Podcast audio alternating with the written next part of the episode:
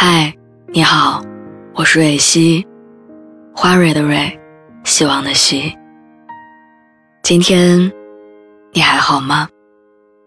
你可以在微信公众号和微博中搜索“蕊希”，每天晚上我都会用一段声音陪你入睡。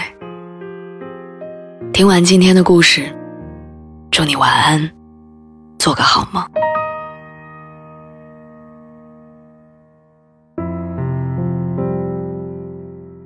最近我在追电视剧《理智派生活》，里面有一幕让我很触动。女主沈若欣是一家大型集团的高级法务经理，平时总是保持着金刚不坏女强人的状态，理智早已经成为了她处事的默认系统。但崩溃，还是会在不经意间跑出来，击垮她。因为谣传她被情绪激动的闹市群众堵在停车场，没人听她的解释，一群大男人步步紧逼。直到他摔倒，等他爬起来之后，又被从头到脚泼了一身的可乐。愤怒、委屈、茫然一股脑的冲上来，他木讷地走进洗手间，等人走光了之后，躲在一个窄小的格子，坐在马桶上，拿出手机，开启五分钟的倒计时，然后嘴角下垂，睫毛扇动，流下眼泪。有任何声音的哭泣，让周围的环境如同被架空在他的世界里。遭受压力，眼泪成了释放最好的方式。但是哭又能怎样呢？外面的烂摊子还在等他处理。五分钟结束，走出洗手间的他熟练地给下属布置任务，然后冷静而迫不得已的坚强。对于旁人的关心，他起初笑容说。没事儿，是可乐又不是硫酸。我想起踏入工作的第一年，每天都有做不完的计划、改不完的方案，经常熬到深夜，也想不起来吃口饭。那时候的我只关注身体的基本需求，仿佛只要有一口气，我就能干活。生活里虽然没有什么惊天动地的大事儿值得我憔悴，但那些……看似不值一提的小事儿，日积月累起来，也可能在某一个瞬间让人彻底崩溃。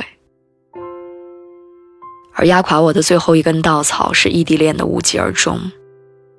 分手那天，我在家哭没了两包抽纸，给闺蜜打电话吼着说：“我失恋了，再大的事儿也别来干扰我祭奠我失去的爱。”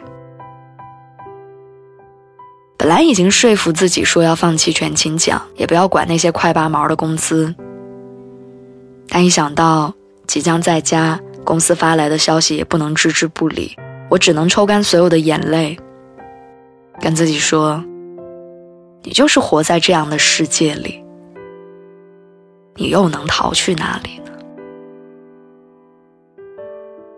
于是第二天，我还是按时上班，跟往常一样。跟同事们说着早上好。成年人的崩溃不仅要藏起来，还要尽快好起来。之前我在微博刷到一条消息，说身心俱疲的时候摔了一跤，期待很久的果汁也全洒了。平时顶多会觉得好可惜，但那次却像小孩子一样泪如雨下。明明是大人了。可是大人有时候，只能凭着这些小事儿才敢哭出来。我很喜欢韩剧《浪漫的体质》里的那句话：“装在心里的眼泪会让人生病，流出来的眼泪，却很快就能蒸发，成为这个世界上不存在的东西。”罗曼·罗兰说：“只有一种英雄主义。”就是当你看清了生活的真相之后，依然热爱生活。我知道有些时候，一个人面对真的很难，遗憾、错过、失望、别离，即使嘶吼到心力交瘁，也无法得偿所愿。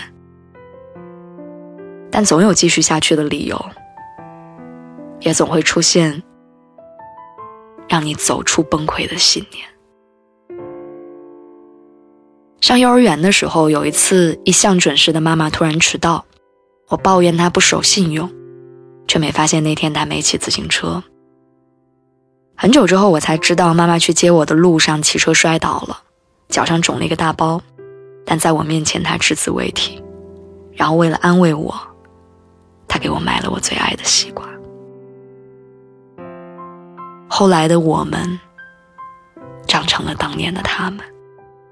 我们只会给自己五分钟的时间消化崩溃，接受被现实打败的委屈，